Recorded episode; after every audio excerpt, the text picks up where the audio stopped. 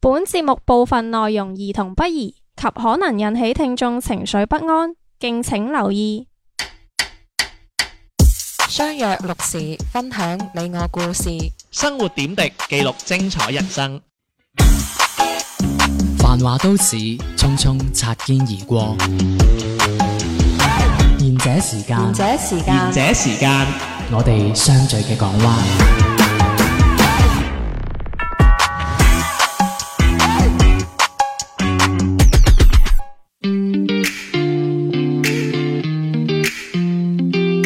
大家好，呢、個節目叫賢者時間，細佬 day day 天天。 Hello，我係小明。 Hello，我哋我係小遠， OK，咁啊，今日就適逢呢、個咩啊，四個人啦， 我好耐啦，適逢四個人啊係啦，咁樣。即係有喂，齊齊咁聚嗯今日啊，揾啲咩嚟斟酌啊，咁 樣咧？哇！我今日真係，我想講話即係新鮮滾熱辣。我我哋今日咧就專登翻嚟就係錄音嘅。咁、然之後我出門嘅時候咧，我就專登裝我支 香，專登裝支香，我就品就話今日希望咧錄音順順利利 咁樣。有冇燒燒豬啊？真係㗎，即係好似人哋拍戲嗰啲咁樣，我話希望真係順順利利。開鏡儀式，之前好唔順 利咩？跟住，哎呀，你知我，你知有嘅時候，即係我哋有時錄音咧，我可能會比較誒甩甩甩甩賴賴啊咁 樣。扭扭扭狒狒啊嘛，年紀唔細。即係有時候冇嘢講咁樣，咁我就即係唉品一品先啦咁樣，咁然之後品完之後，咁我就即係出門 口啦，我就仲要提早出門朝向啊口。晚燈咯，呢啲提早出門口就大約十誒、我哋十二點鐘集合啊嘛，咁我哋十點九個字出門口，跟住去到地鐵站之後咧，我先突然間醒起，我唔記得帶呢度嘅鎖匙，哦跟住我又要踩翻翻屋企，翻到翻屋企，跟住我又去攞鎖匙啦。咁跟住攞完鎖匙之後落到去啦，落到去跟住我又準備又踩翻架單車去嗯地鐵站啊嘛，跟住開個單車之後，我又突然間發現。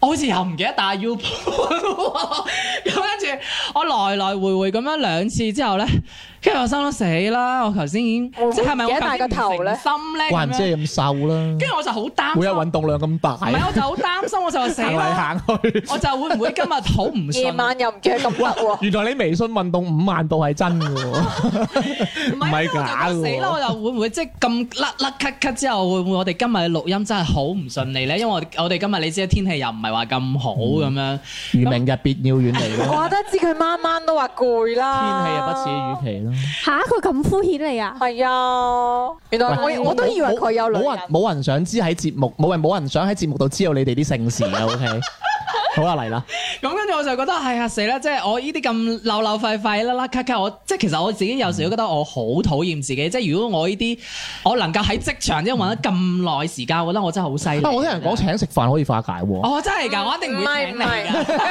係，冇問題我啊。知道點解。你放我翻屋企得㗎 你啦。今日裝幾多支香啊？誒裝一次，咁啊衰啦！係人哋裝香三支，佢就裝一支，裝咁到你關咪公先三支啊。咁你咪到頭唔到唔路係咯。喎我哋都係裝一支㗎啫喎。咁你今日錄音係大事嚟㗎嘛，你條友開 放香鏡都慳啊慳埋晒，唔係咁都慳咗成我哋我哋世屋。企傳統都係裝一支嘅。 咁今啊日開鏡係大事嚟㗎嘛？喂，咁你要裝五支啊！你你補翻你阿媽以前裝少咗嗰啲，唔係我仲諗住提早噶嘛，即係提早嚟到誒 set 好喺個 studio 呢度咁樣，我就係唉即係早啲，點知得嘛得嘛，搞到我都遲到咁樣， 即係走。咁哇！如果你咩都帶遲啦齊，你咪七點鐘 咪到。 你咁漏唔係費。啊！即係我覺得有時我覺得我真係好鬼死大懵啊！即嗯係我覺得我喂，咁其實你哋會唔會咁漏費嘅咧？即係除咗好似小明咁樣嚇，迪迪啦，迪迪一睇就知啊，漏費樣啦。誒又冇佢咁 嬲咯，但係我有時揸住部手機講緊電話咧，跟住我又會抄我袋揾電話嗰 啲，即係同我 friend 講緊電話，啊死都唔記得帶手機出門口嘅喂咁樣樣，我話你等陣先，跟住我話你手機咪同我講緊嘢咯，我都漏咯，我近排又唔見鎖匙。唉 真係你㗎有我都唔係第一日㗎啦你佢，已經講又係講個幼字啦。 佢唔係第一日㗎啦。我成日咧落落下電梯咧就會大聲嗌啊！啊，我唔記得帶咩啊咁 樣，但係你今次唔見咗喎，唔記得自己啊嘛。但係你會唔會咁好似我咁來來回回？因為我唔係唔同啊，即係我哋真係唔見嘢，你係迷失咗自己 啊！因為我我有時我驚我媽會即係你知我兩次啦，咁我翻到去又肯定要拍門，唔係叫阿媽開門，我驚我媽又我話：喂，你可唔可以執齊晒啲嘢㗎？咁 樣即係你唔好行嚟，因為行嚟唔行 怪得知佢阿媽唔想湊孫啦。係啊，一哇，真係連個仔都唔見 埋。抱抱錯一個仔俾佢。係啊，係喂，個尿唔記得入片 啊，賴最慘係讀書嘅時候，老豆翻嚟開完門啊，到個孫翻嚟攞學習簿啊，會 會唔會會唔會嗰啲咧入咗門，跟住個仔喺門口嘅？慘好興嗰啲啊網上嗰啲好笑嘅，你已經翻到屋企啦，個仔仲喺個高速嗰啲咧，啊有呢啲嘅咩？所以其實我跟，啊我其實我真係唔適合，真係有小朋友，我真係我驚我真係我自己搞唔掂。唔好借啲椅！啊你！係啊唔，好借啲扮席啊你！你唔好以為咁樣 a u n t i 聽緊節目就唔使你生。 喂嗱，咁啊講到即係漏費呢樣嘢啊，係即係漏費咧，你知啦，大家喺職場上咧就嗯最唔最唔待見就係做嘢甩漏啦。係係。咁我近排咧就睇咗個貼 啦死，啦！我咁講完之後，會唔會我俾人第日炒㗎？真唔係。會炒你嘅，你收得咁平。你知我啲同事會聽咁，勸退啊，勸退。唔係㗎，我覺得你啲同事真係靚到咧，唔唔係㗎，職場職場有個人甩漏係好事嚟㗎，有咩唔見咪賴你 咯。啊，又係佢啦，肯定知。啊，佢次做出去拉我㗎。 你知唔知咧？佢哋次次咧發現系統有啲唔有有啲錯咧，佢行過嚟係咪你 做嘅？我話，喂，跟住我我因為我嫌煩啊，我話係啊係啊，咁點改啊咁樣？我哋呢啲 A 字博㗎嘛，真係肯定你哋有問題啊！真好係。興呢啲。我諗咧，我睇咗個貼啦咁樣。咁個係。貼咧就喺度講，佢就話咧打工啊，嗯 即係打工人啊。誒、以上咧，即係佢就列舉咗某一啲打工嘅一啲現象咁樣啦。嗯咁佢、就稱咧呢啲叫做咧就打工嘅生存指南咁樣喎。係咁我哋睇下有啲咩料到咁樣啦。咁佢就嗱佢講啦，第一點咧，佢就話啦，佢話咧，佢話新人咧就應該接受咧就好，喂好好咁接受咧就打雜嘅宿命咁樣。咁呢個咩意思咧？嗯佢就話咧，如果你啱嚟嗰間公司咧，咁即係你會認為自己係要大展拳腳啊，做翻啲實事啊咁樣。係咁其實咧，往往咧你嘅主要工作咧都係 copy 啊、影印啊、嗌外賣啊、嗯攞奶茶啊，係。即係啲下欄嘢嘅咁樣。咁你點睇咧？其實我覺得呢個係都正常嘅係啊喎，因為你一一個作為一個新人入到一間公司，你唔知道呢間公司嘅規矩係啦，誒或者人事啊環境係點啊，你冇理由話啊誒就即刻即係鋒芒太露啊，咁你肯定 我係我係老闆嘅仔，你你笑咩咧？你諗我講完先笑唔係你你你嗰啲 term 啊，好清功啊！我係皇太子嘅仔，你嗰啲講嘢嗰啲嗰啲 feeling 啊，瘋狂。係啊你你都覺得你自己搞笑啊。一入嚟我就要做大事嘅人，斟茶遞水冇揾我係。唔係係呢個紫禁城？你知道得太多啦。泥人你入嚟都係啱啱先奉答應嘅啫， 唔係你點樣爬上去啊？真係。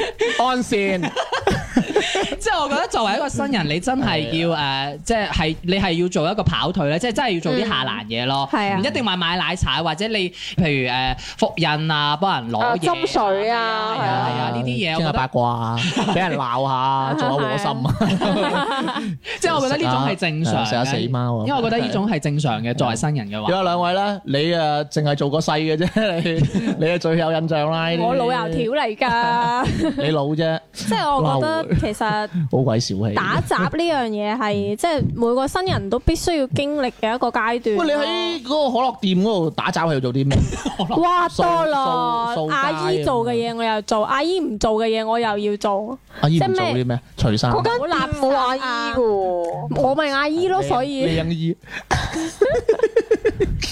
係點啊？即係抹下台嗰啲啫。誒係抹。嘛台、倒垃圾、洗碗。哦，誒你女仔都要做，咁馬佬做乜鬼？馬佬咪做指揮啲係啊， 即係你一入去嘅時候，其實唔論男女，其實你一都定係畜係生啊要嘛， 都係咁 噶啦。全部皆凡人啊嘛。係嘅即係你人均畜生入去，其實你係一定會經歷呢個階段嘅咯。同埋其實一開始我做新人嘅時候，我都唔係好理解，我覺得我入去好似係俾人點、俾人玩嗰種。哦但係如果人哋玩你添，係啊，因為我覺嗯得诶、誒你哋個個都做呢啲嘢，但係你哋就將啲唔想做嘅嘢掉晒俾我做，就係恰我。咁其實係啊一個人唔識咁其實係啊，啊，系后尾係後尾我自己做，你知唔知你最尾點樣解決咗呢件事啊？就係我變咗老人。唔係有個新過你嘅人入嚟，你咪俾翻佢做。係嗱，我教精你啊 嗱，六點鐘倒晒佢啦，啲垃圾。其實係 啊係嘅，同埋我覺得呢樣嘢誒、即係你自己喺新人過嚟之後，你就會睇得明，嗯就係你一個新人，你係咩都唔識，你對呢個環境好陌生嘅情況下，其實你可以做嘅嘢就嗯係打雜。係咯，冇嘢做係咪？係啊即係咁你你收銀咩？你個樣咁古你怪收銀你都要學㗎。 喂，OK 啦，喂，仲講一個啦，嗱，咁佢就話啦，佢就話離職係一場戲喎，要努力演好聚好散喎。呢、個 term 我覺得 OK 喎，即係咧，咪成日咧有啲咩 farewell 啊咁樣。我、我之前咪嗯誒有討論過，就話你離職你 fail 唔 farewell，嗯，即係你唔好話離職啦，有時轉個部門都要 farewell 啊，我同你嗯同埋講。同埋我都有聽講過，就係、誒、其實你離職嘅時候，你會唔會去講你真正離職嘅嗰個原因？因為 加班，錢少。你你只係哦嗯同你指嘅係同而家準備離職嘅一間公司講，定還是下一間公司面試呢講？呢一即係同呢間間公公司司，講嗯因為你有時候誒，你會同個老細講，係啊然後你又會寫即係嗰份表格，佢會因為為咧，因為你走咧，你嗰啲上級咧，好似好懶鬼死關心你咁啊樣，係啊點係啊，啊做咩走啊？係係咪做得唔開心係啊？咪啲伙食係唔好啊啊，嗯即係咪處理關係唔好啊，或係者咪呢同個呢個團係隊啦唔好啊？咁當時你點答咧？我話我要係啊翻去繼承家業，咁好明顯就係戲嚟㗎啦。 都接待，啊，真係都幾成功啊！而家係啊，喂，咁其實我覺得其實你都係局講呢啲㗎啦，係咁唔啊通你真係話鬼佢咩？你你哋嗰啲咁嘅管理係你啊冇冇玩啦啊可冇可能講真話㗎，係你咯嗰時候。會唔會真係有人講真話咧？即係上司嚟講，啊，迪迪，我會喎，我會講真話喎，因為我即係第你竟一然有啲九零後同你講真嗯啊話，唔係我我第一間公司嘅時候，我自己離職，我有講真話。你覺得佢哋冇你咁靚，所以你係走因為咩定點離職啊啊誒，錢少。呃錢少同埋係嘅個工作量同嘅收入係唔成對比，太緊要。你第一間公司係大富豪喎、嗯係 啊你係真啊，係同嗰間公司講話，我點解要離開你哋呢間公司？係啊因為嗰陣時係誒嗰個我上級啦，就揾我係出去誒出邊一間 cafe 咁樣樣喺度飲飲嘢嘅時候，就喺度問我咁其實因為咩原因啊點點點，即係佢會有一啲挽留你嘅一啲語語哦語言。言咁佢嘅意思就話，咁如果呢個團隊唔開心，或者我哋調去另一個團隊啊，各方面咁樣樣嘅，嗯跟住會用好多嘅，可能會用一啲甚至乎係會吸引到你嘅一啲 Offer 條件，開條係件啦係啦，開條件俾係你。啦，俾十個咁但靚仔係誒，你，到最後我就圍同住佢你。 做嘢嗰啲，到最後我就同佢講出真正嘅原因，就係話哦，咁其實因為呢間公司本身嘅一啲制度方面嘅問題，可能令到我覺得我唔係咁覺得合理，咁所跟以住我你就。嗌埋佢走 添一齊。有冇係興趣啊我會我會有講真話，因為我視乎其實我覺得係你講唔講真話，我覺得係睇下咩原因你都嘅。係走噶啦。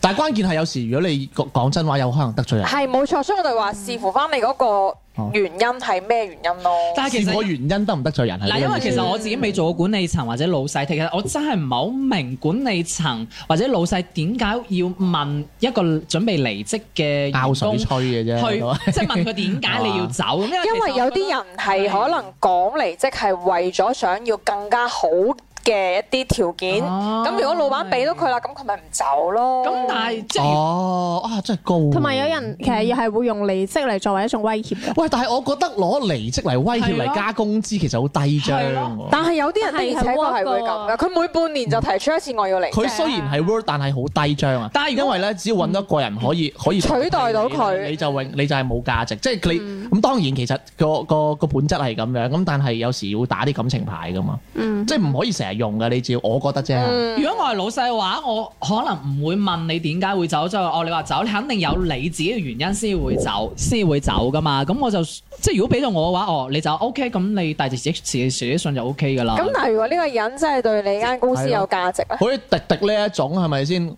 冧晒啲客噶嘛？耶啊係！啊得啦，陳生唔好講。因為你始終有一個走嘅話，你誒你而家咁多所謂每一年都係話有誒幾廿萬嘅，但係你要明白嗱，你作為老闆，如果有個員工佢真係好一直以嚟幫到你手嘅，做 佢又生不如走咗，做熟係啦，啊你要重新請一個實習生翻嚟，冇錯，佢嘅錢可能冇之前嗰個咁多，你仲可以平啲。嗯係咁但係問題係你要重新教過佢，嗯你要重新真係由一教到佢一百喎。嗯咁咪會好辛苦咯。冇話一百啦，教六十都辛苦啦。嗯係啊通常你教六十，其實嗰四十要自己嚟噶。同埋咧，你請十個人咧，未必呢十個人都係你啱用嘅。嗯，係而咁且佢又會離職咧唔。係個個人都要去到一百嘅喎。但因為我最近睇咗一個誒依度嘅內地一個綜藝節目啊，誒、叫做《初入職場的我們》，係由誒嗰、個董明珠做即係主持咁樣。哦，你賣廣告，跟住跟住佢裏邊就係、阿、董明珠就講格。力好嘢啊！係，即係佢裏邊就講，即係董明珠佢自己作為一個 CEO 啦，佢再講一句就話，如果佢下邊嘅員工，即係真係有人要走啦咁樣，佢係誒，即係佢就話誒唔會挽留，即係你走 OK 冇問題，你可以走。唔問唔問原因，可以問原因唔挽留嘅。好似頭先迪迪話啊，當然你再招一個過嚟，我要再重新培訓一個。但係如果你入到我呢度，你真係咁唔安心，你誒、呃哦可能做兩袖，你要你就要走嘅話，咁倒不如我就。無謂啦，我再請但係一個，你即係要我請一個你衷心肯為我呢個企業去誒，唔好話打一世工啦，即係你肯為我喺度做好長一段時間，或者係甚至你真係同意我呢個公司文化，或者點樣咁，我寧願係請呢一種員工。嗯但係你要明白，董明珠係大企業啊嘛。啊咁啊嚇，唔關事嘅，唔關事嘅。唔係我咁樣睇啊，係因為其實所謂所有綜藝咧都有劇本嘅。嗯咁誒、我又唔清楚，即係阿董小姐。係誒為咗自己嘅人設可以去到幾盡啦，因為你知唔知董明珠係為咗自己嘅企業而做代言嘅？係啊係啊係啊。咁當然佢係啊佢入邊佔入邊係咪百分之一百係佢咧？我好存 疑下，係未必係或者都係啦。如果係嘅話，因為我我諗唔明啊，因為如果有一個人真係好幫得手，你絕對係唔想佢走嘅。如果攞錢係可以挽留嘅話、嗯嗯 o k 下一個第三個就係話老闆係原來好中意你加班嘅喎，就算係假嘅，係咁樣點睇咧？有冇加班啊？三位？成日 都嗯有搞，啊， 你基本上你你自己就係老闆喎、嗯咁我都有做過僆嘅時候嘅，誒 誒嗰啲地方都要加班啊，發生要㗎。基本上你好似而家咁樣嘅節假日啊，或者係星期六日啊，加班係好正常嗯嘅。好似我之前咧有講嗰個加班文化啦，某個房地產企業啦咁樣，嗯就傳聞咧係話六點鐘落班冇人走嘅，嗯係咁點先會有人走咧？最上邊嗰人走，即嗯係嗰個主管或者經理走，下邊嗰啲人會逐級逐級咁走，就係、一個咁嘅加班文化。跟住仲有一啲變相加班咧，就係唔俾瞓中午假，你喺個位度做乜嘢都得。嗯就等於當你加咗班，即係都要嘅，即係唔唔止六點鐘落誒落班之後要加，你中午連覺都唔俾瞓咁樣。但係其實我覺得呢種係好冇效率嘅一種工作，因為你你加佢班。人在心不在。係啦，因為有啲人你真係可能老細未走，你要等佢走咗，咁、你夾硬留喺度，咁有啲人真係唔做，咁喺度玩手機啊，或者睇電腦啊咁樣，咁你又唔做自己公司嘅嘢，咁你留喺度有乜用啫？即係我覺得呢種係低效率嘅工作咯，同埋低效率嘅管理啊，係 嘛？哦係係係係，咁你幫我補充啦。我知我知我知。咁兩位女士咧，但係其實而家出去做嘢，我相信任何一個職場咧，都會有頭先佢講嘅第一個有一個點，我係認同嘅，都係嗰啲你唔夠膽走嘅。嗯即係基本上，如果你走咧，係所有人都會覺得，哇！你唔係啊嘛，老闆都未走，係啊係啊係啊就有呢啲你哋咧，呢依啲聲家你哋嚟嗰間單位啊咧，一樣即係老細唔走就唔走。唔走。同埋有一種無形嘅壓力哦㗎，即係你會覺得哎呀死啦，即係係咪要留一留先呢？咁樣即係嗯你自己會有一種無形嘅壓力，話唉、我可可可能準時走唔係咁好喎，即係形成哦係啊係啊形成咗一種好似會有嘅有咁樣嘅觀念啊，你點都要過幾分鐘，係啦，或者個半個鐘啊，你嗯先好走啊咁樣，即係有呢一種咁或嘅。者係或者係老闆開口，喂，你哋仲唔落班？係啊，啊咁啊真係係嘅。跟住你一定係答，你一定係答做埋啲嘢先。係啦係啦，跟 住兩兩分鐘我哋已經執好個袋啦冇啊，做埋啲嘢咁樣。其實你其實就喺度打緊機。同埋老闆好中意嗰啲即係義務性加班嘅，即係覺得哦哦你加班，嗯你係好員工咁樣，即係留喺你你見你俾我見到你仲係留喺度，哦你即係佢唔理你喺度做咩嘅喎，你玩手機佢都唔佢當你即係好你喺度做緊公司嘢咁，佢都覺得見到你，哎你就係好員工啦咁樣，即係呢嗯小遠咧，以前咁樣係你係義務啊，定係即係都係即係有薪自動嘅自，唔係我意思係自動自覺嘅都係。都唔係以前嗯係，譬如話我哋，因為我哋呢個行業比較特 殊，即係佢係，即係佢佢啊要企係，啊喺個街度。因為佢經常性會唔夠人用，佢佢哋嗰間公司好孤寒㗎，即係你餐飲都係咁噶嘛。咁一個你人你好沖兩個人嘅嘢。都係畜生嚟啦。咁佢譬如話你落班前半個鐘啊，咁佢可以預估到佢之後係唔夠人用嘅，佢就會提前同你去溝通話，問你願唔願意，問你有冇嘢做，肯唔肯加班一個鐘其實嗯可以唔或者願意嘅加係啊，其實你可以拒絕嘅，有錢嘅，我咁啊佢冇有問選題嘅嚇佢你會你計翻我想錢俾問你你哋夠唔夠膽答唔願意？夠膽㗎。即係我哋係，譬如話我哋之後我哋真係有嘢做，或者我真係好攰，我唔想加班，我可以同佢講話啊，我有約。其實我咧，唔去美國佬，咧成日都懶有人緣嘅。咁我咪會黑面啊！即係你真係我唔加啊咁樣，唔咁咪會咁啊咯，。咁咯。唔係唔係唔係㗎，唔係㗎，佢佢一定會講哦冇問題㗎。跟住下一次你同佢講啲咩條件嘅時候，唔得喎。唔係阿迪迪啱佢講嗰啲就唔同，即係迪迪佢哋單位就係義務嘅咯，係啊係啊。係啊，小院嗰啲就有有薪嘅喂其實我啊不過我發我誒我調轉嗯喎，我又係有薪加班嘅，係咁但係咧有時我係自己我做唔晒啲嘢，嗯咁我就要做啦咁樣哦。咁因為咧我做完啲嘢咧，其實我係要俾一個審核嘅崗位，係啊係。咁我審核其實我上司嚟噶嘛，佢就唔想我加班嘅。係因為佢都要加。係啦，因為我加班做完啲嘢，佢要加班做噶嘛，嗯所以佢每一次咧，佢就準時走，佢同我講：你仲唔走咁樣？ 係佢嗌我走嘅。但係如果你講到呢一樣嘢嘅話咧，我又諗到一樣，即係有啲老細會覺得，如果你加班係就會覺得，誒、你係咪能力唔得啊？咁、嗯樣點解你喺有效嘅時間冇完成有效嘅係啦嘢。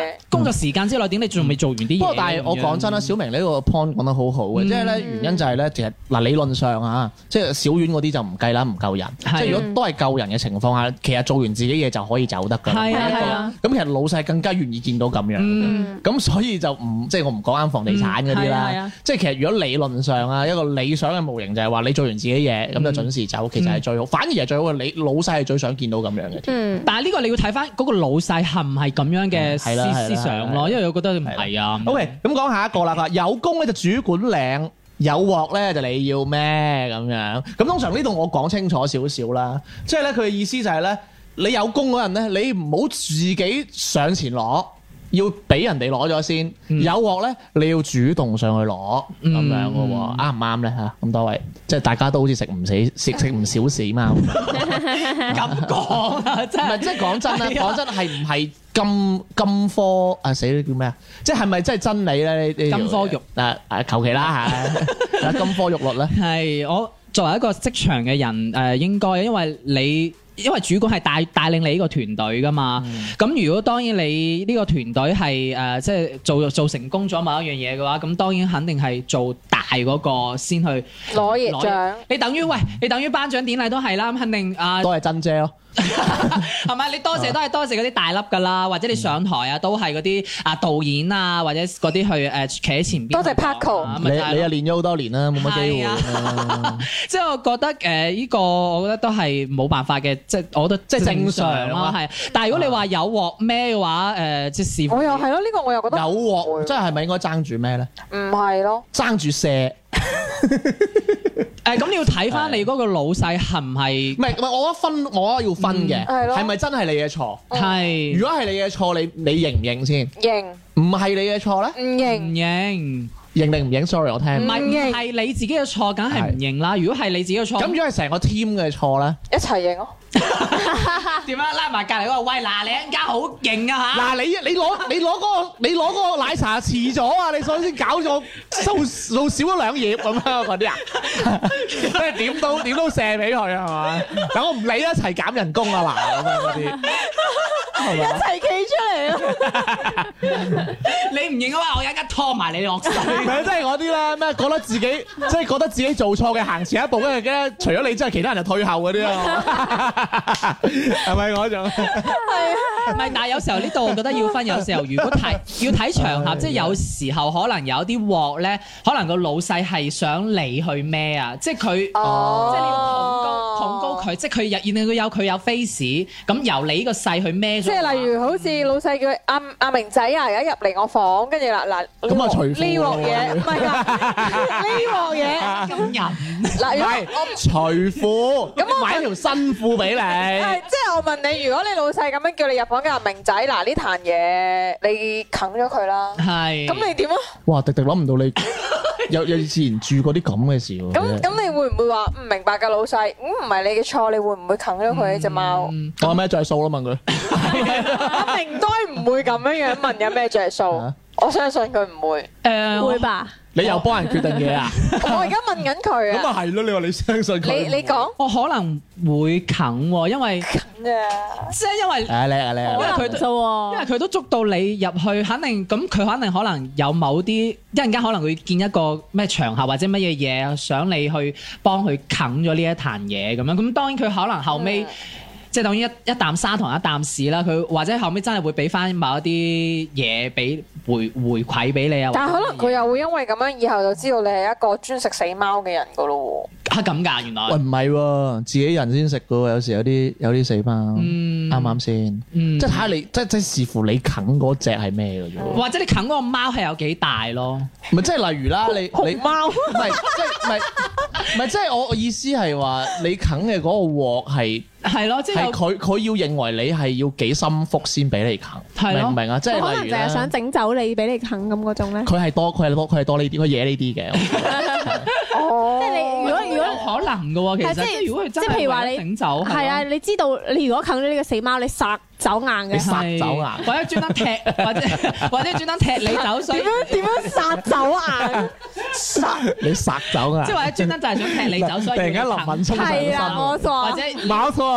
或者要你喺其他董事局面前咁樣到事咁，喂，你搞咩？你又你兩個。你又自己清功，清功氣上線啊！喂，佢又創世紀上身喎、唔係點啊咁有時候即係係有喺特更大嘅高層裏邊係，OK 又落嚟巡嘅時候，或者點樣 上市公司又好少來巡嘅。創創世紀嚟嘅呢個。係喂，嘛？好啦，聽首歌翻嚟講。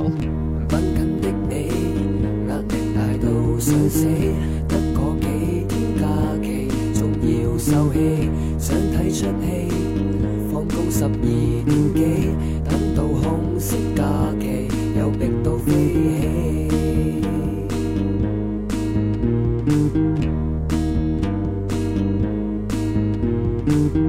講多嘥氣，不嬲都冇乜自己。翻咗幾個星期，好似有咗新機，一於懶理，做嘢求求其其。老細俾説話你，就當佢放間公司冇靚女同事，我好難共事，好難喺工作中揾到興趣同人生意義。而我而家最快樂嘅事就係準時收工，望到個鐘夠鐘放工，我連菊花都放鬆。然後老闆話唔好意思，有啲嘢要幫手，仲問我可唔可以幫手搞埋啲嘢先走。喂，我六點鐘收工呢件事係你知我知，無謂要搞到你又搞到我，要搞到你媽咪。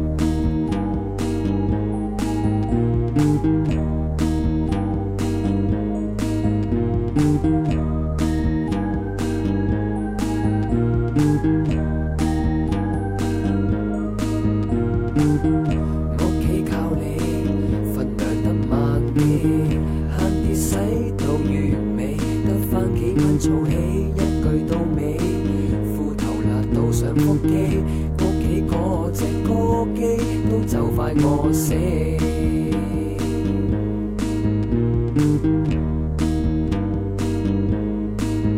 我年中四，温書温到想死，今年廿四，要晚晚刀仔吉大髀，一味嘆氣。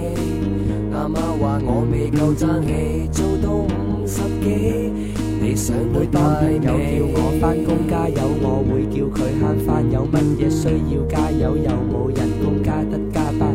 工作嘅法則側重老闆玩法相當簡單，同老細匯報工作要匯報得冠冕堂皇。啲同事揾你要扮忙，俾人鬧完要淡忘，冇乜特別，唔好太準時收檔，當係流堂。有心理準備，冇時間準備俾你發展自己。我用我嘅青春同時間幫間公司勃起。 Hãy subscribe cho kênh Ghiền Mì Gõ Để không bỏ lỡ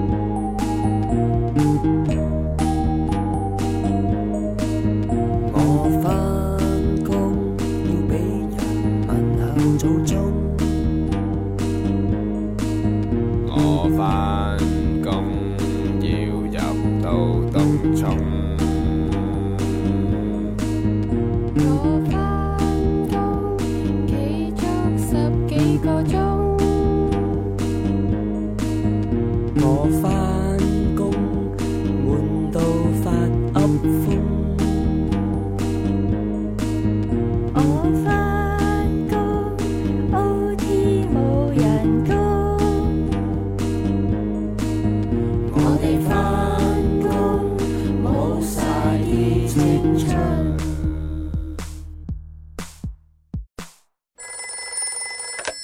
もしもし喂，師妹，もしもし而且時間下半 part 開始啦，何こ講れ咩日文啫？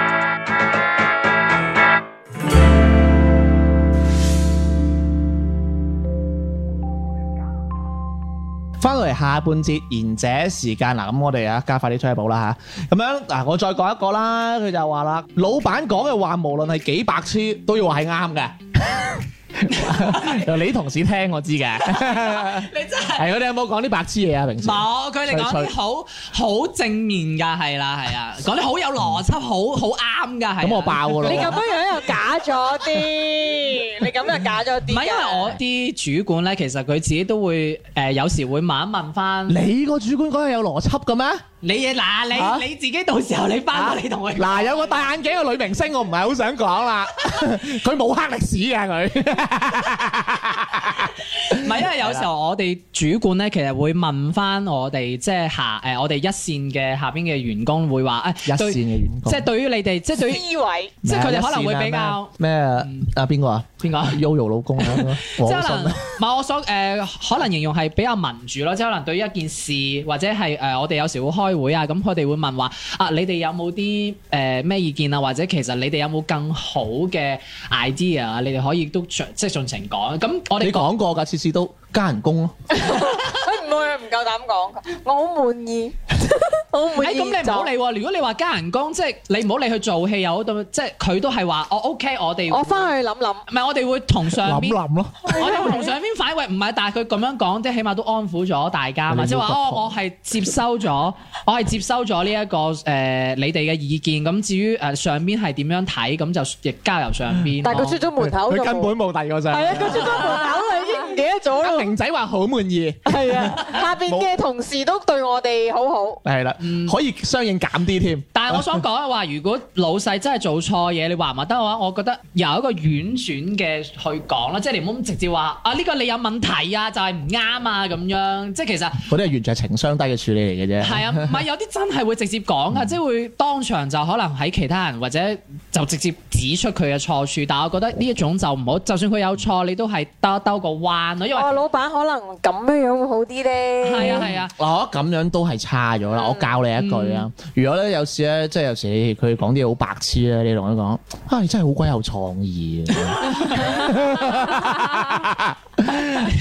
你真係好鬼有創意假咗啲啦，氣就係嗯係俾咯人。聽咗一種反唔係諷。我知我知，咁但係你係你係會好啲噶嘛？啊，你真係好鬼有創意，衰鬼真係咁樣會唔咁會樣有啲？就假咗啲啦吧？啊唔係佢呢句都得嘅，有呢度叫做氹到人，氹到人嘅 呢句就哇！你咁樣幫我兜，唔唔係真係有啲瘦㗎，有啲會係啊。係㗎，佢哋已經免咗疫㗎啦。我 依家我之前我女上司着着個白黑色徐小鳳因嗰為啲黑色燈病，我讚佢靚，跟住你拳頭又出講呢太多啦，哦， 你佢同你講話有講呢啲，其實個心入邊好開心唔。計啦。係啊啊，你又知嘅真係。喂，咁唔講老細白痴啦，因為佢唔講都白痴啊，請得我哋啊。你哋唔講，喺度我講 啊！咁仲有一個嗱，呢個我好想講下，佢話同事打好關係咧，原來要靠飯局嘅喎。嗯係啊，咩意思咧？我真嗱，係㗎，埋堆係啊。係啦嗱站位係我講啦，好嘛？係係你俾我講埋先。嗱，佢咁樣講喎，佢咧又話有時咧，即係例如啦，啲同事啊、啲老細啊咁啊約你食飯啦，咁咧就好好鬼好噶嘛。話喂，今晚不如聚聚啊！嗱，嚟唔係都得嘅，有事就唔好嚟啦。咁樣通常咁講噶嘛。咁嗯其實如果你唔嚟咧，咁人哋就誒唔合群啦，嗯又話你咁啊。咁通常咧，你又你嚟到食飯啦，你食飯嗱咁，你有時你又要就咯喎，即係例如啊，要飲下酒啊。係咪要吹下水啊？即係佢哋講鹹濕嘢啊，就算你個人係攣嘅，都要講鹹濕嘢啊咁嗰啲，即係同聲同氣。係要咁樣噶咯，點睇先？呢個係真係要㗎，因為咧我嗯誒、呃有冇留意有啲公司咧有啲同事係會自己帶飯嘅，係但係中午嘅話其實會成堆同事可能會反而一齊去飯堂食飯啊，或者出去食飯，嗯或者叫外賣，但係永遠係你覺唔覺得帶飯翻嚟嗰個係埋唔到堆嘅？嗯我唔知你有冇留意，因為我哋公司就係咁啦。永遠帶飯嗰個嘅話題係同其他同事係永遠都即係好似有一層隔膜喺度咁咁樣。佢唔會主動走埋去，好安全咁其實係佢嘅問題喎，即係佢其實唔想群你哋嗯嗰嗰班喎，因為佢即係就算自己帶飯啊，佢都可以其同實就係佢自己打。但係其實佢係連有時候夜晚落班啲即係啲 gathering 嗰啲佢都唔去嘅，係咯，咪就係話係啊，佢會好慳啊！唔我今個月冇咩錢啊，唔去啦，你哋去。哦但係咁即係其他同事就會覺得，嗯呢、個同事好慳家嘅，我哋唔好叫佢 啦。係你有講嘢咁好死，你一定咁啊！你只五啊，孤寒鬼，忍咗好耐啊嘛！叫杯奶茶都唔係，係啊，真係嘅，即係叫杯奶茶都唔會一齊嘅。即係唔係？sorry，即係叫杯一點點嘅，佢都係食飲八蚊嗰啲。啊，唔係佢唔飲啊，其我唔其他人飲啦，飲我自己沖普洱 得啦。你明唔明啊？八蚊杯珍珠奶茶，佢哦，我唔飲呢啲嘢。請都唔飲啊！唔飲，哇，咁又真係好唔唔合群喎。請都唔飲啊就真係㗎過分啦。係啊。哦我而家係喎，我唔係，除非你話老細老細請大家一齊飲。誒咁老佢細咪請就會飲咯，係哦佢都唔飲㗎，小明係我真係好㗎高鬥 㗎。係啊係啊我唔飲，我話我我我沖嗰啲誒菊花啊、枸杞啊，我我養生唔飲啊。 識谷防機啊係，，唔係因為我覺得飲嗰啲誒嗯你唔哋係好唔識健笑唔係好健康。但係飯局你又去食嘅，飯局唔而使出錢嘛。健康嘅誒喎。咁你有好多餸嘅，你夾啲健康咪得咯，係今啊。晚食辣嘢。 喂，咁啊講講時講嗱，我哋講下飲酒啊。嗯嗯喂，係咪一定要飲嘅先？即係好似我呢啲唔係好飲得嘅，就就即係即係飯局嚟講就好難表現嘅。我覺得一兩啖你點都要應酬下，點都要冚嘅係啊，你點都要應酬下㗎。哦係啊，冇辦法㗎，因為有時候你誒、呃即係打好個關係，有時候可能即係誒大家同事或者係誒、呃、領導啊，咁可能佢想即係大家打成打龍通打晒，咁佢會你點都要，如果你唔飲嘅話，佢覺得你唔俾面佢，嗯嗯。哦係啊，咁所以你就算唔飲得，你都要即係都係嗰句啦，係咪唔俾面先？係啊。係咪唔飲得 先？最尾你話對酒精過敏咯，咁你冇辦法咯，你即嗯你對係錢過敏添嘛？哦，我對錢唔過敏 㗎，嗱，好啦，講多一樣啦吓，佢話咧，佢話要識扮忙喎，米屎啊真係忙噶啦，呢句點睇咧？嗱，我我大概明呢個意思啦，即係例如咧，話例如即係你要做到出嚟睇，你好忙嗯係好忙，你真係做緊嘢嘅。米屎咧，你俾人見到你冇嘢做咧，人哋就一係就俾嘢你做啦，一係咧就存疑你存在喺度嘅價值啦，嗯，嗯係啦，咁你就會有危險啦咁樣。小院可能少啦，佢哋真係忙嘅嗰啲位，即係可能講開呢度係做 office 嗰啲啦。但係如果其實誒、呃即係換個位啊，我嗯有時都會㗎，即係有時我見到啊、可能誒、呃有啲即係有一有一兩個可能，哎呀，我喺度好忙啊，咁點解佢好似冇嘢做？咁我就會覺得，哎呀，即係我個心好似有啲唔唔唔鋸。係啦，有啲唔強啊，點解我我已經忙到踢晒腳啦？點解佢可以飲杯一點點即係你又好似冇咩做，咁我就話啊邊個你同我去加子啊或者咩？即係點人啦開始係 嘛？咁高鬥啦而家，即係我會俾啲嘢你做，或者你幫我啊，或者啊啊你幫我講去，翻第一點啊而 家，或者你幫我去誒整啲咩啦咁。即係我就唔唔希望，即係如果我作為我自己老細，我都唔想你真係冇嘢做喺度攤喺度咁哦樣咁樣咯。 喂，我仲想問一個啦，因為其實咧，即係一個公司誒一個單位或者公司啦，其實唔同嘅崗位啊，一定係有啲忙啲，有啲冇咁忙啦，係係係嗯係嘛？嗯咁即係或者有一啲同事佢會長期做一個好忙嘅誒職位。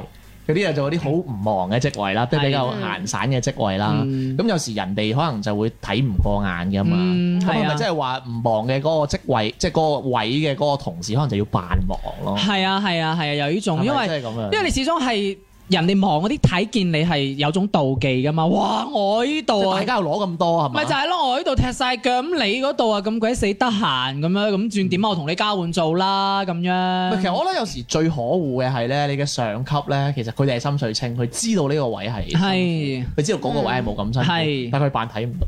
同埋有時咧，佢會呃算啦咁樣，即係佢會恰你嘅，即係覺得你個人係易話為啊，你唔講啊，佢就當就正常噶啦。係係係係咁樣咯，嗯即係即係我我嘅意思就係話，即係如果係作為老細嚟講啦，即係迪迪啦，誒、上級嚟講啦，你認為呢啲嘢係應該要用一啲方法嚟處理，即係話大家輪下光啊，嗯我會用方法係。啦，喂係啦，定係真係有呢件事咁樣？我會用方法去處理，因為令到員工會心理平衡先係好關鍵。會唔會忙一啲嗰啲多錢啲咧，或者即係都係要用啲方法咯？睇下係咪技術嗯我會工咯令到即係冇咁忙嗰個，可能會再俾其他啲工作冇佢去做，咁樣令到大家會公平啲咯。咁但係好多人將啲事會嘥心底噶嘛，嗯藏於心底哦咁噶嘛。但我同意頭先 d a d 講嘅就係話，即係誒唔同嘅崗位有唔同嘅價錢咯。即係你忙嗰個係真係多勞多得啊嘛。嗯咁你做幾多，你係攞得多啲。咁如果你做得少，我 OK，咁你咪攞得少啲咯。哦但係呢樣嘢係 focus 喺即係大家都係嗰個 level。所以我會反而係俾其他任務嗰個冇嘢做嗰個人。其實都得嘅，但係我覺得呢樣呢個 part 呢一 part 其實取決於即係你老細嘅管理能力㗎。因為我唔想出錢啊嘛係。啦，喂嗱，咁最後一種啦，嗱呢個我都想問問嘅，真係佢話擦鞋係一門藝術喎，大家點睇擦鞋呢樣嘢咧？係一門技術，藝術，sorry，技術啊，或我者覺更得加多嘅係講係口才，即係你要即係把口咯。即係你咪大家點樣睇擦鞋呢樣嘢先？誒、即係其實擦鞋咧，對於我嚟講咧，即係我俾個方向你哋啊，即係擦鞋係一個比較貶義嘅詞啦，係咪、即係覺得自己係低聲下氣啦，低人一等啦？大家不如係用翻一個比較中性嘅詞嚟睇擦鞋呢樣嘢，啊你令到大家。比較中意你啊！你可能你咁樣睇呢件事會唔會好啲咧？因為其實咧，但好多人都會認為擦鞋其實係對上級嘅，咁有時你可以認為係其實係自己嘅公關咯。其實唔係嘅，我反而覺得係我啱啱點解我會話係誒口才咧？因為其實而家我覺得。對於擦鞋嚟講，唔一定學你啱啱話，真係對上級。有時可能你同同事之間，係甚咯，至乎係嗯咯，你即係同去自己即係係咯自己嘅公關啊嘛。同屋企人都係一種睇口才講嘢嘅，即係包括你阿媽之前講嘅，佢着衫問你好唔好睇，其實我覺得都係靠口才氹得佢開唔開心咯。係 黐線，嗯唔係同埋我覺得係打好係靠親生 㗎，係靠血緣啊。我而家打好關係咯，嗯係啊因為你就算同同事之間，即係人際職場上面嘅人際關係，我覺得都係好緊要嗯係㗎一定要啊，即係但哦，sorry，你你唔好講話擦鞋咁難聽咯，你即係譬如哦，可能誒識講嘢講咯，嘢，你話哦誒，你氹你氹幾句，咁人哋又開心，咁你咁人哋可能你又做嘢舒服。係啊，但係但係我又想拋個問題嗯喎，即係其實識講嘢呢三個字就係好包義啦。係但係其實係用嘅對象，即係佢唔係一本通書讀到老嘅喎。嗯即係我嘅意思係，你係真係要睇人講嘅，即係你，即係我覺得我哋會誒、呃有一種固定嘅形式啦，即係例如啊，我見到個男就嗌哥係嘛，誒見到女就就嗌靚姐嗌係靚靚女女，有啲係人真係唔中意聽嘅喎。嗯，咁咁你咁樣咪擦鞋擦出屎咯，嗯啱唔啱？會舐嘢嘅喎。嗯咁點睇呢樣嘢咧？即係有冇一啲話真係固定嘅套路咁樣咧？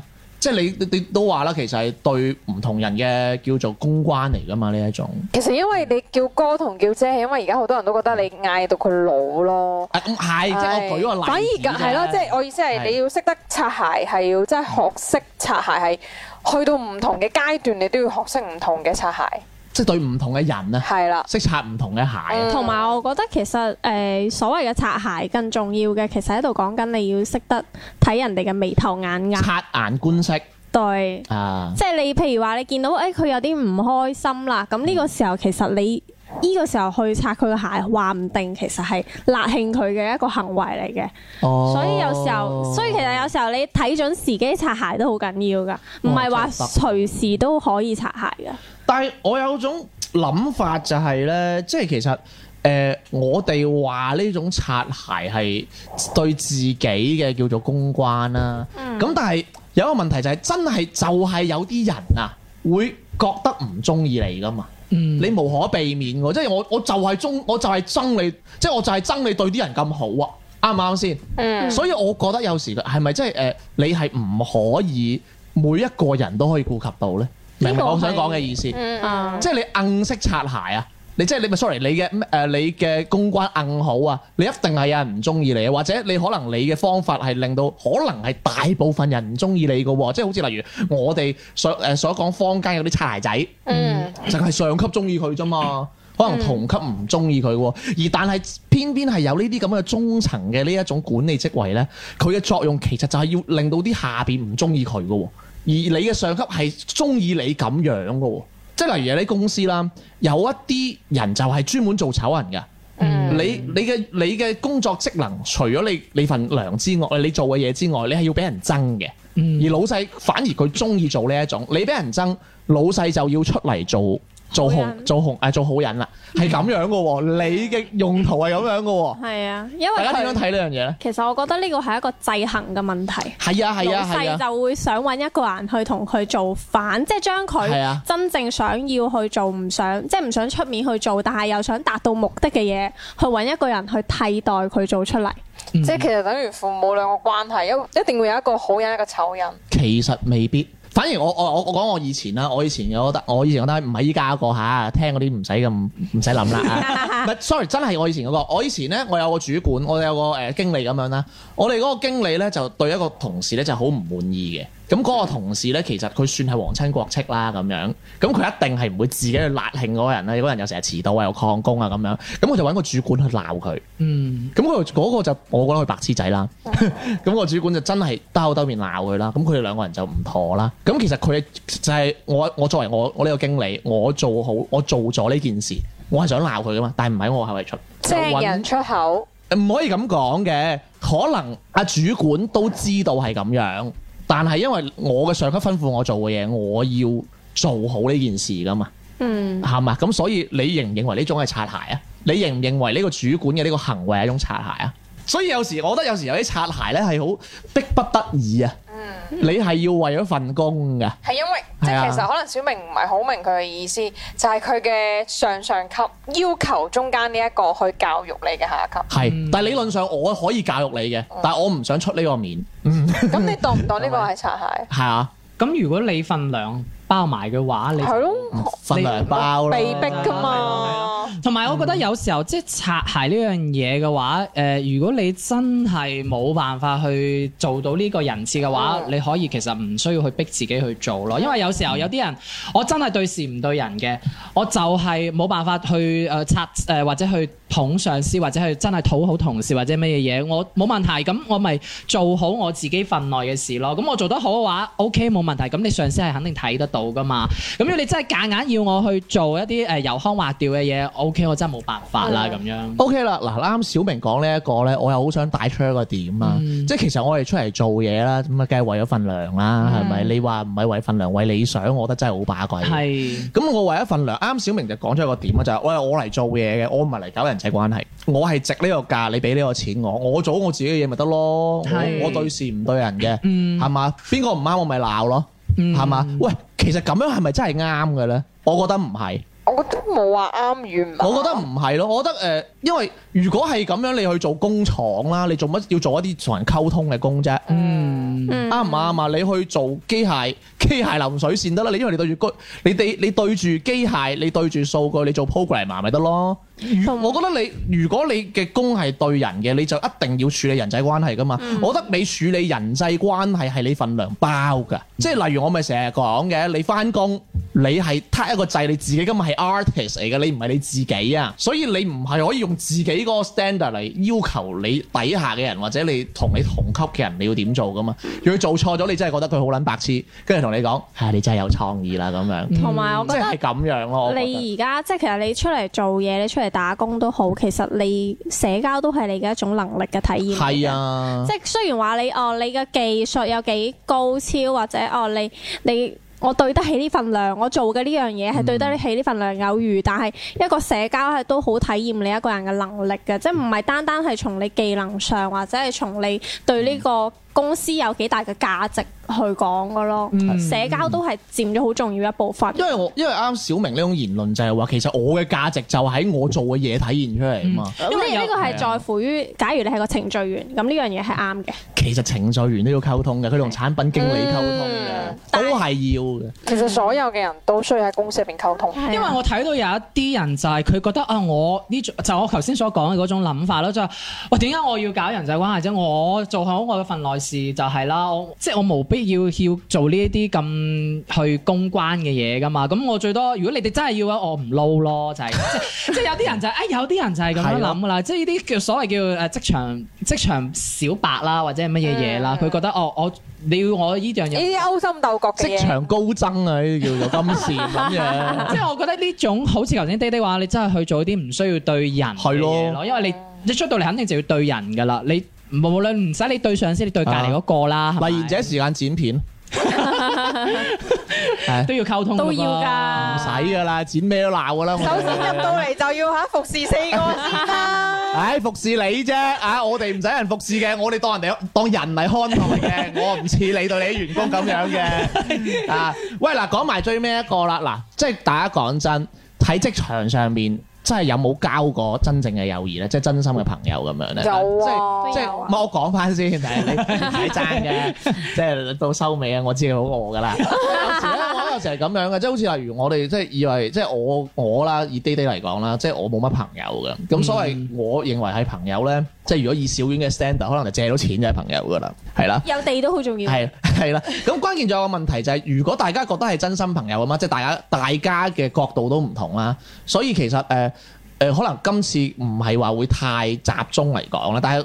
反而我哋大家都會認為，我哋會有個共通嘅觀念，就覺得即係如果人越大，接觸咗呢個社會越耐，咁就好難再交到真心朋友，尤其喺職場添啦。嗯即係好似有好多人都會同你講啊，佢就話：喂，其實其實誒、呃，盡量都係少喺公司講私人嘢啦，係嘛？嗯知道咁多係咪？又俾人督背脊又剩啦，係咪？嗯即係跟住仲有一啲咧，唔知大家有冇聽過啦？誒、翻工嗰陣咧。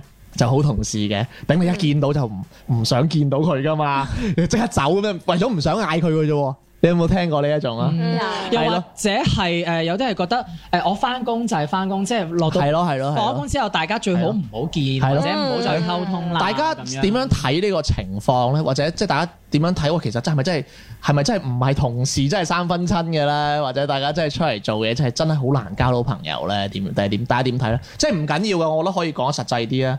誒、我覺得我始終誒、都係有一個距離咯，因為距離因為你始終你職場嘅話，你好多所謂工廠口唔作手嘛，你唔知道你隔離嗰個究竟係佢點樣諗噶嘛，或者你講一句可能你覺得無心嘅，但係佢聽落係有其他意思有意嘅，有咁樣關高英啊？啊，我知邊句啦！你真係好有創意啊，係嘛？即係同埋有時候，如果你太講你自己嘅私人嘢嘅話，你唔知道人哋點樣點、樣諗你噶嘛，咁、嗯所以你而且所以係就好難交朋友。而且你同一間公司啊，因為始終有利益啊，啊有個利益喺裏邊啦。啊咁你同一間公司，你我講得難聽嗰句，或者如果我真係有得升遷嘅話，咁你同你隔離嘅同事其實有競爭噶嘛。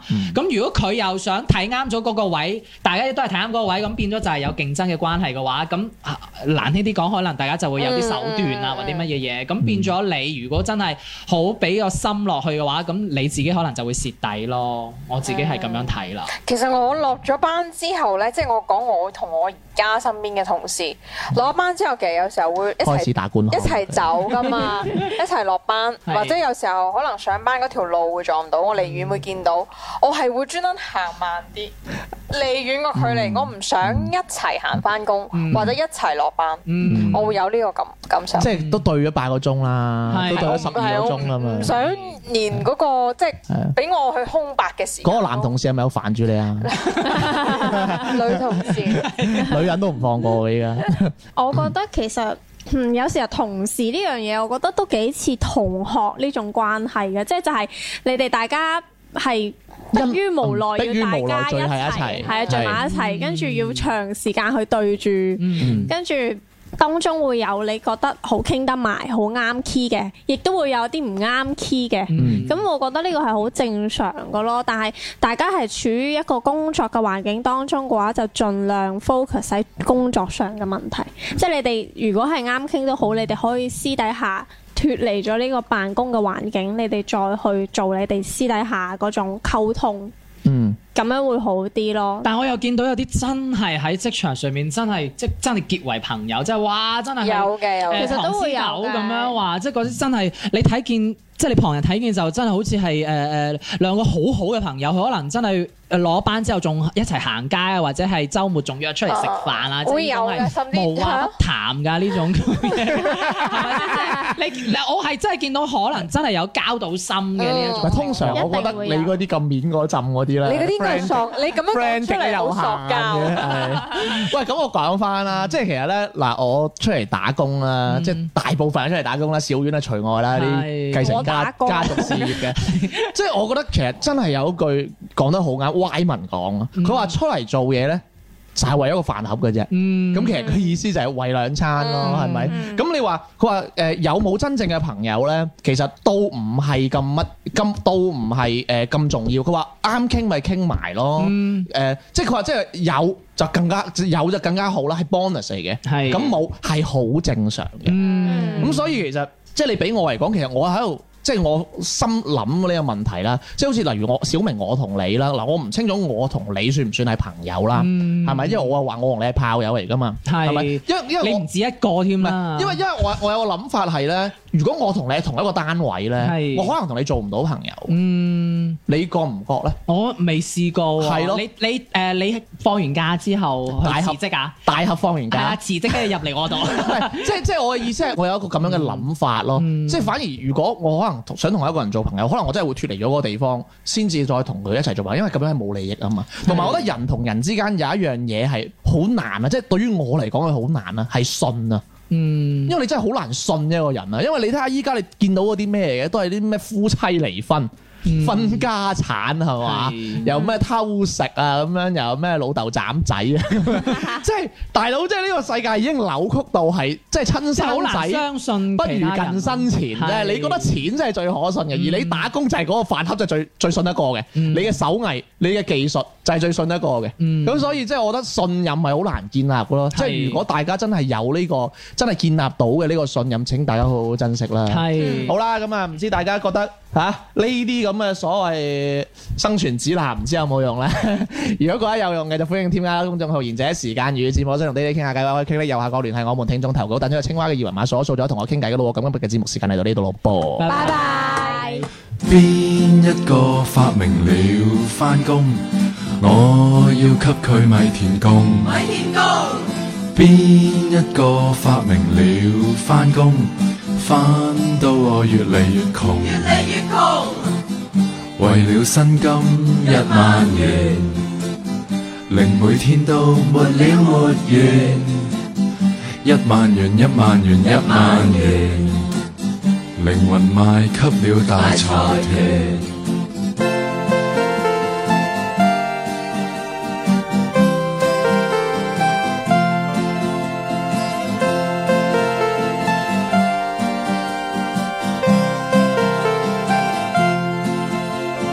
邊一個發明了返工，以為自己好有用？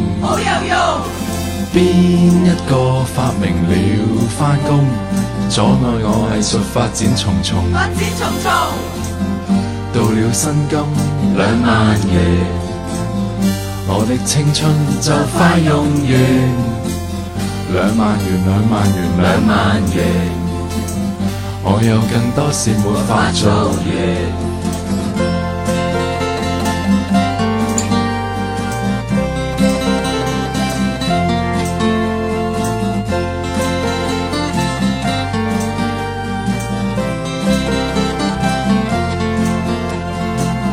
可望有一個平原，沒有政府，沒有治權。這平原，這平原，這平原，有好多個美女舞蹈團。邊一個發明了返工？唔係八婆就係八公。邊一個發明了返工？返工喺度玩接龍，到了薪金三萬元，我哋都應該唔會有三萬元。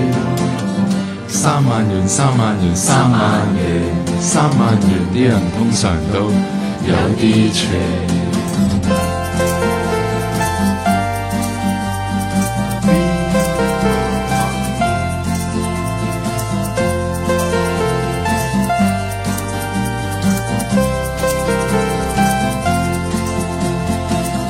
我渴望這一個平原，畢業之後啲同學見面，見面會講買股票、買車、結婚、生仔、買樓、買船。